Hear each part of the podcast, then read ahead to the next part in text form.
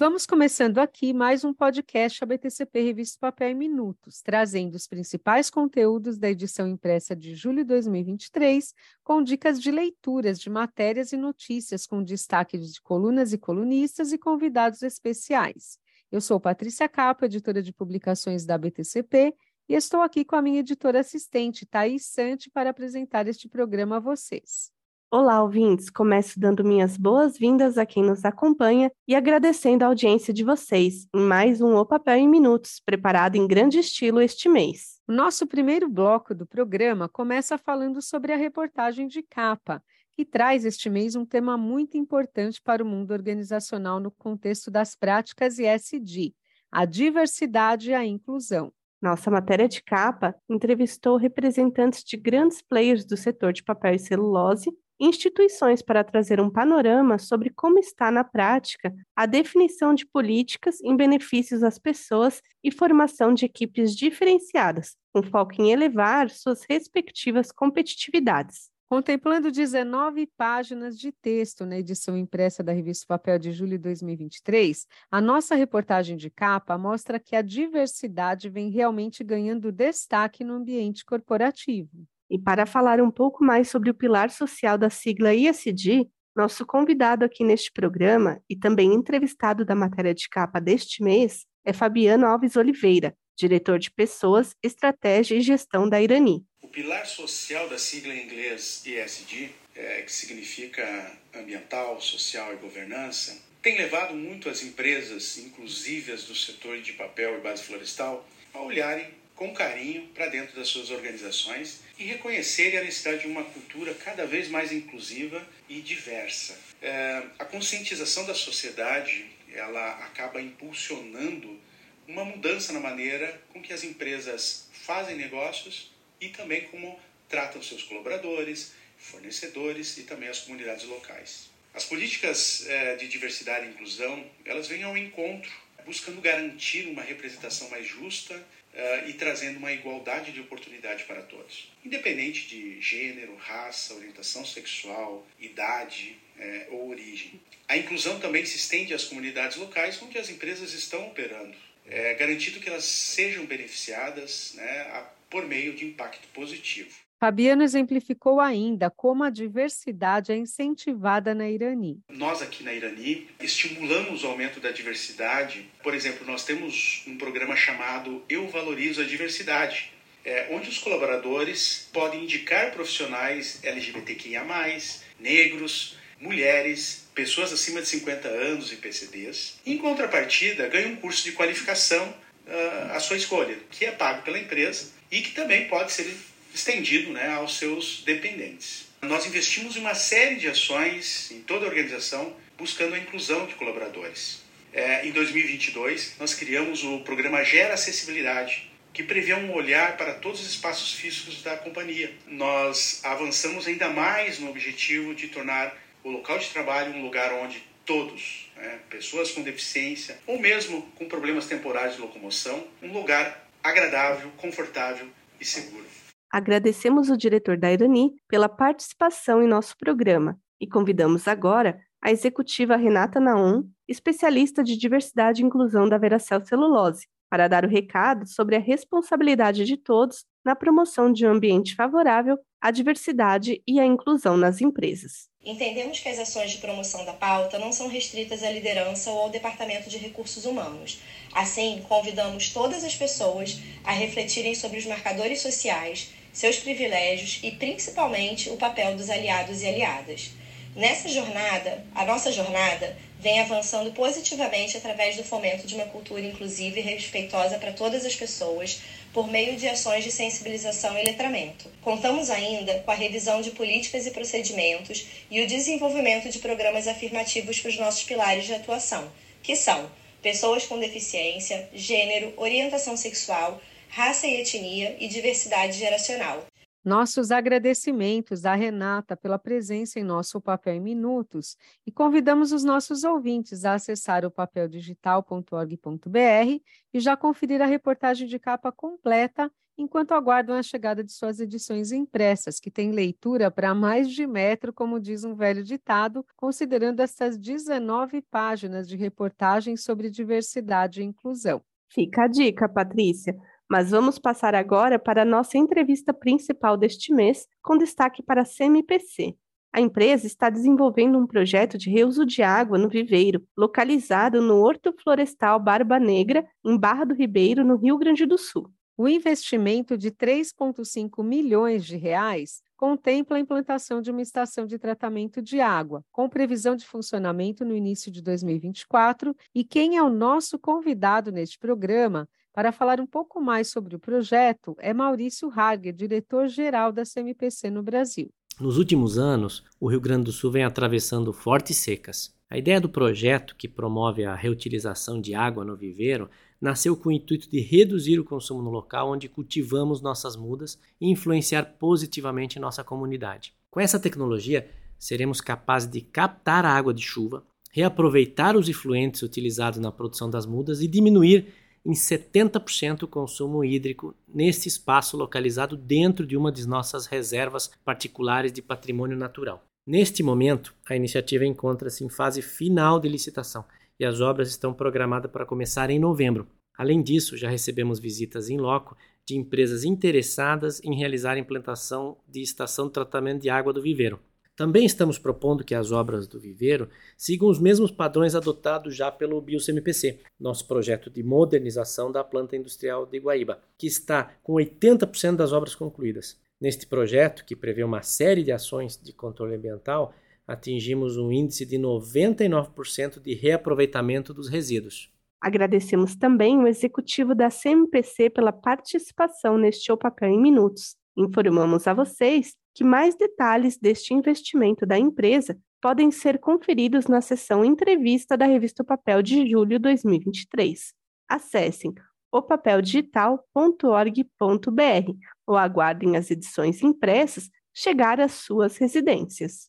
Mas antes de encerrar este primeiro bloco do nosso programa, eu vou adiantar aos ouvintes que, ao final deste nosso Papel em Minutos, vamos trazer esclarecimentos de forma extraordinária sobre fatos relevantes veiculados nesta última semana em relação à Paper Excelência e à Paracel. E as informações que vamos trazer aqui no terceiro bloco do nosso programa são de fontes oficiais. Mas sem dar spoiler neste primeiro bloco, Patrícia, convido a todas, todos e todas a ficarem conosco até o final do podcast para saber quais são essas atualizações de notícias importantes para o setor. E sem nada mais a dizer neste momento, Thaís, vamos em frente com o nosso Papel em Minutos, o programa que tem compromisso com a qualidade da informação e credibilidade dos ouvintes e leitores da revista o Papel Impresso. Nosso segundo bloco do programa destaca nesta edição da revista o Papel de julho de 2023 as colunas sobre indicadores de aparas estratégia de gestão e biomassa e energia renovável, que estão com temas bem interessantes aos ouvintes. Começamos com o colunista Pedro Vilas Boas, presidente executivo da ANAP, Associação Nacional dos Aparistas de Papel, para ele comentar sobre o cenário desafiador pelo qual o segmento dos aparistas de papel vem atravessando nos últimos meses. Eu tenho falado na coluna ANAP, eh, publicada na revista Papel, que aparentemente o segmento de aparas está passando por um momento difícil, um momento que talvez seja de mudança estrutural. Isso tem provocado alguns questionamentos, então eu gostaria de falar um pouquinho sobre isso. Bom, o nosso primeiro grande problema é que a economia está muito fraca. E isso faz com que a demanda por papel, por embalagem de papel, esteja pequena. Mas isso é um fato que acontece periodicamente e que provoca alguns danos ao setor, mas isso já vem acontecendo, são aquelas altas e baixas de preços que ocorrem que são relativamente normais. Hoje, isso está sofrendo um impacto adicional de alguns outros fatores. Né? O primeiro deles, eu diria que é a Política Nacional de Resíduos Sólidos. Para um setor que tem consumido historicamente até 5 milhões de toneladas, a Política Nacional de Resíduos Sólidos começa a trazer mais material via sistemas de coleta seletiva, começa a trazer material que ia para o lixo e para ser inserido na cadeia da reciclagem. Só que essa cadeia já está sendo abastecida pelos aparistas de material que não foi descartado, material que a gente coleta em supermercados, em lógicas e tem sido suficiente a abastecer a indústria recicladora de papel nacional. Então, todo material que vem vindo da política vem sendo um adicional de oferta. O segundo grande problema, e eu acho que esse no momento pelo menos é o maior de todos, é que a indústria brasileira de papel, a partir de fibra virgem, a indústria brasileira de celulose de fibra longa, ela estava estacionada há muito tempo, mas recentemente dois grandes projetos colocaram novas capacidades no mercado: o projeto da West Rock e o projeto da Clabin. Esses projetos grandes, é, a Clabin, por exemplo, com duas máquinas que chegariam a 800 mil toneladas ano, essa capacidade dependeria da inserção desse material no mercado internacional. Haveria necessidade de exportação de um grande volume desse novo papel produzido a partir de celulose de fibra virgem. Só que, com a guerra na Ucrânia, o mercado internacional parou de comprar, os preços caíram e houve a dificuldade de, de, de se colocar esse produto lá fora. Para vocês terem uma ideia, nós já tivemos exportações mensais de 70 mil toneladas de craftliner e hoje estamos exportando 25 mil toneladas mensais. É lógico que todo esse material, ou grande parte desse material, está sendo direcionado para o mercado interno. E ao entrar no mercado interno, ele vai, primeiro, deslocar o papel uh, reciclado, que deixa de ser necessário, mas ele, no segundo momento, vai gerar aparas. Então, isso é muito danoso para o segmento, porque você vai ter muito mais aparas e muito menos consumo. Isso fica bastante evidenciado quando a gente vê que a Clabin hoje, por exemplo, não está reciclando papel. Praticamente não está reciclando papel. Ela parou as unidades de Franco da Rocha, as unidades de Paulínia, e isso, na verdade, representa um altíssimo volume de aparelho que está deixando de ser consumido, sem que uh, o volume correspondente de papel uh, deixe de entrar no mercado. Então, o papel de fibra virgem está entrando no mercado, mas a, a hora que ele vira paras, ele não encontra mais consumo. Então, esses dois fatores estão atualmente provocando uma mudança estrutural no segmento de aparas. Isso como vai ser resolvido? Eu acredito que se a gente voltar a ter um bom crescimento econômico, o Brasil crescendo acima de 5%, o mundo voltando a comprar papel, a gente vai, é, em alguns, a um prazo relativamente curto, vamos conseguir normalizar o mercado. Mas as perspectivas para que isso aconteça hoje não são muito boas, como todos vocês sabem. Né? Então, é, nós realmente estamos bastante preocupados com a atual situação do mercado de aparas. Inclusive, estamos vendo reação por parte dos catadores de papel, que estão já sem remuneração, estão dizendo que já não tem mais como pagar as contas da cooperativa, já não tem mais como remunerar o cooperado, e o cooperado começa a ter até, vejam, é, num, num caso extremo, o cooperado começa a ser solicitado a colocar dinheiro na cooperativa para a cooperativa pagar as despesas. É lógico que, nesse caso, ele prefere abandonar a cooperativa. Então, o sistema, todo o sistema de coleta de aparas, no momento, está sendo desestruturado. E isso vai trazer muito prejuízo para os recicladores no futuro. Bom, era isso que eu tinha a dizer. Muito obrigado a todos. Nosso muito obrigado ao Pedro pela participação neste O Papel em Minutos de Julho e fica nosso convite aos ouvintes para a leitura do artigo completo da coluna NAP desta edição. E vamos falar agora sobre estratégia e gestão, que é tema assinado mensalmente em nossa revista o Papel pelo colunista Márcio Funchal, fundador da Márcio Funchal Consultoria. E este mês, o Márcio fala sobre os caminhos que estão sendo tomados pela produção industrial brasileira, destacando alguns pontos importantes que ele identificou sobre eles em sua análise de cenário. Olá, ouvintes do podcast Revista o Papel ABTCP. Pois é, uma satisfação estar aqui com vocês novamente. É, vamos comentar sobre a edição 85 da coluna Estratégia e Gestão. Essa coluna que existe desde 2015, trazendo bastante informação mês a mês para todos os leitores. Pois então, Patrícia, nesta edição a coluna aborda a questão do desempenho industrial. A gente inicia o segundo semestre de 2023 tentando entender quais são os cenários futuros para a indústria de celulose e papel brasileira. Logicamente, como a gente não tem bola de cristal, né, a gente costuma se basear em indicadores passados, analisando o quadro eh, atual e daí então tentando projetar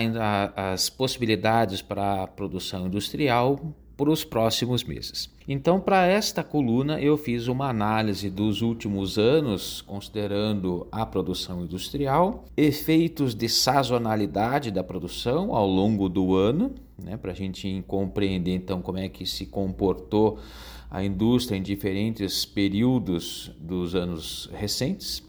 E para ainda trazer um pouco mais de tempero nessa análise, eu trago também além da indústria de papel celulose, outras é, cinco indústrias que fazem parte do nosso dia a dia: indústria de vestuário e acessórios, indústria de veículos automotores, a fabricação de cimento, desdobro de madeira, que pega toda a parte de construção civil, de tábua, ripa, forro, porta, piso, é, fábrica de compensado, chapas de MDF, além da indústria de imóveis. Então, esses são cinco segmentos industriais que estão ligados diretamente ao nosso dia a dia e que também são interessantes de serem é, comparados com a indústria de celulose e papel, para a gente ver então qual é o, o cenário é, conjunto dessas situações industriais frente ao cenário de prospecção de oportunidades para a indústria nos próximos meses. Eu convido então todos os ouvintes a irem lá no website da revista ao papel, consultar então a, a revista digital ou aqueles que recebem a versão impressa, né?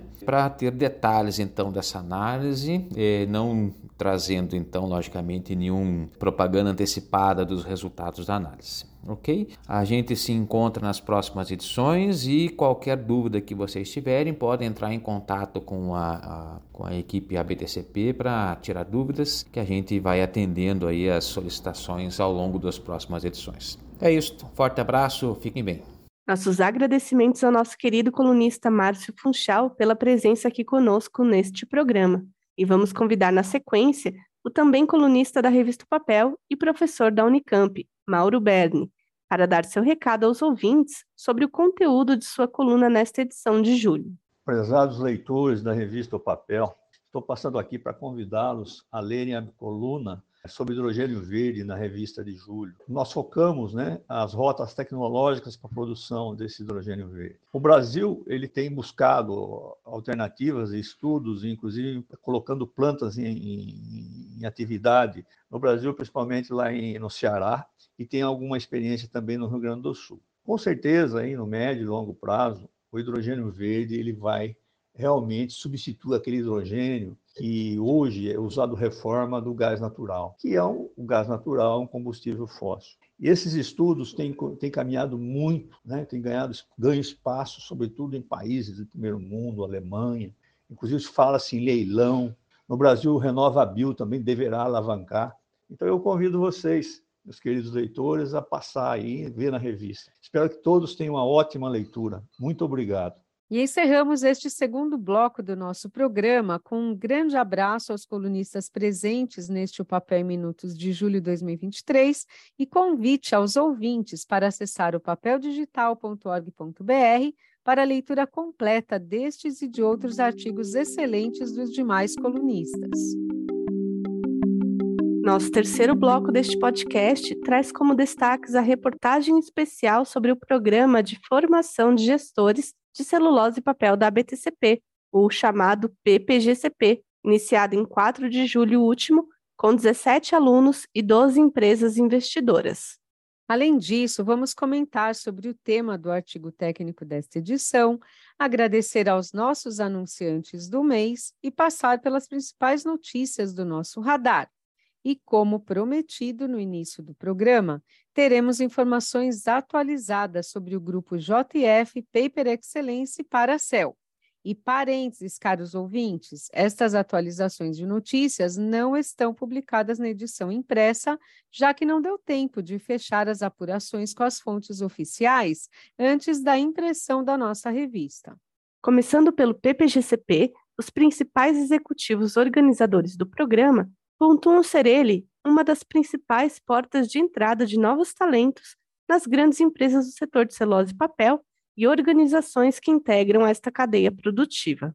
E esta reportagem especial sobre o PPGCP contém informações sobre o grande novo projeto da área técnica da BTCP, a Universidade Setorial, que deverá englobar todos os produtos voltados à capacitação técnica dos profissionais da indústria de base florestal e tem o seu lançamento marcado para a semana do 55º Congresso Internacional de Celulose e Papel, o ABTCP 2023.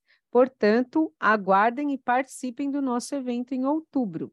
E passando para o artigo técnico desta edição, o tema é o potencial da lignina no contexto brasileiro, um diagnóstico de especialistas brasileiros sobre tecnologias e tendências para 2030. A autoria deste importante paper é de pesquisadores da Embrapa Agroenergia e da Universidade de Brasília. Por estes destaques técnicos e por muitos outros sobre as atividades da BTCP, vale acessar a edição completa em opapeldigital.org.br e passar pelas 96 páginas desta edição de julho de 2023. Isso mesmo, Thaís, fica a dica. E antecipando os nossos agradecimentos às empresas anunciantes da revista Papel Impressa deste mês, antes de passar pelo nosso radar e depois entrar com as atualizações da JF, Paper Excellence para a CEL, vamos reconhecer este mês de julho o apoio da Andritz Brasil, Andritz Fábricas em Rose, Indústria e Comércio, da BASF, da Cenibra, Ecolab, FIT, Instituto de Tecnologia da Amazônia, da Irmãos Passaura, Corber Brasil, da Paptec, que é um anunciante internacional, da Radix Engenharia e Desenvolvimento de Software, Rude Correntes Industriais, Suzano, Voigt Paper. E a Havana Novamente, então, a nossa gratidão a estas empresas que permitiram a continuidade da circulação da revista Papel Impressa de forma sustentável em julho e que continuemos recebendo apoio de muitas outras organizações futuramente, certo, Thaís? Isso mesmo, Patrícia. E vamos em frente com o nosso programa, passando agora aos destaques editoriais da coluna Radar. A Peróxidos do Brasil investiu em uma nova fábrica de produção de peróxido de hidrogênio no Chile Portanto, desejamos muito sucesso a esta respeitável empresa do setor químico. Mais um destaque do nosso radar é a Andritz, com a aquisição da empresa italiana Bonetti para entrada no mercado latino-americano com novos negócios. Também está no nosso radar uma matéria sobre a expansão da Fiedler, empresa do setor de automação industrial, com direito à foto dos familiares neste momento histórico desta organização Parabéns à Fiedler pelo investimento e vida longa a esta empresa. E a Siemens investirá um bilhão de euros na Alemanha para criar um novo campus voltado a pesquisas de inovação no país. Além disso, nosso radar registra os 32 anos comemorados pela Veracel e traz muito mais notícias importantes, que não vou contar aqui, senão vocês não vão acessar a nossa edição para ler tudo em opapeldigital.org.br. Certo, Patrícia? Corretíssimo, minha cara Thaís. Nada mais de spoiler neste programa, e sim o nosso convite aos ouvintes para a leitura da revista Papel Impresso ou em formato digital, conforme as respectivas preferências de meios de informação por quem nos acompanha. E antes de trazer as atualizações prometidas sobre a JF, Paper Excellence e Paracel, vamos anunciar que a próxima edição da revista Papel, a de agosto de 2023, será imperdível com a reportagem de capa da Clabin e inauguração do projeto Puma 2. Não percam! Isso mesmo, Thaís. E encerrados então todos os nossos destaques que temos na revista Papel Impressa de julho de 2023, agora sim chegou a hora de quebrar o nosso protocolo deste podcast Papel em Minutos e falar sobre o que você conseguiu, Thaís, de apuração com as fontes oficiais do grupo JF para a CEL. Sim, Patrícia, na semana passada, em 19 de julho, foi publicada uma nova decisão proferida pelo Tribunal de Justiça de São Paulo, TJSP, referente à transferência de ações da fabricante de celulose Eldorado. A sentença abre a possibilidade de a Paper Excellence solicitar a transferência de 50,59% das ações da Eldorado, ainda em posse do grupo JF Investimentos. Em nota que lerei a seguir, enviada pela assessoria de imprensa da JF Investimentos ao papel, como um posicionamento da companhia, a empresa contesta essa sentença. Abre aspas.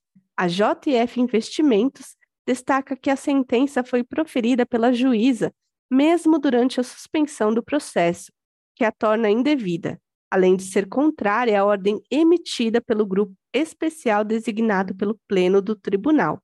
Os votos dos demais desembargadores discordaram do relator e a empresa considera fundamental o cumprimento da ordem emitida pelo desembargador, pois se trata de uma questão institucional do TJSP que diz respeito à ordem pública.